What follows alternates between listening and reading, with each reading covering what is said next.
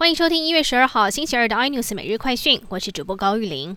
指挥中心今天宣布新增两例武汉肺炎本土病例，分别是曾照顾确诊者的北部某医院医生以及护理师女友。紧急召回医院可能接触者裁减四百六十四名，都是阴性。指挥中心公布部分的足迹，包括了星巴克国际店、五金行桃园国际店。这是台湾第二度发生院内感染，也是首度有医师染疫，也将病毒传至社区。北部医院医护感染武汉肺炎，外界也质疑指挥中心延后公布消息。陈世忠今天澄清，昨天晚间先赶紧厘清院内是否有感染者，直到记者会前才确定接触者都是阴性，因此才正式和民众说明。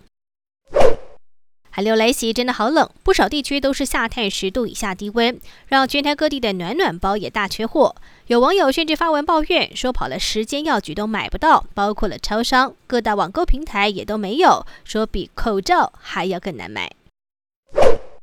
红海今天公布了他们二零二零全年营收五点三五兆元，年增百分之零点三一，创下了历史新高。但去年并不容易，除了有疫情肆虐，五月时大客户苹果在中国扶植立讯，加入手机代工的行列，外界更盛传未来要抢红海的订单。不过现在随着财报公布，也破除传言。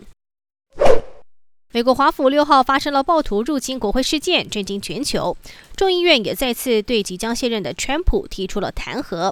不过，FBI 就警告，在拜登就职之前，美国五十州的首府跟华盛顿特区还会发生武装的抗议活动。川普则是罕见的十一号宣布华府进入紧急状态，而且下令联邦政府为拜登的就职典礼筹备提供协助。更多新闻内容，请锁定有线电视八十八 MOD 五零四 iNews 最真晚报。或上 YouTube 搜寻三零 iNews。感谢台湾最大 Podcast 公司声浪技术支持。您也可以在 Google、Apple、Spotify、KKBox 收听最新 iNews 每日快讯。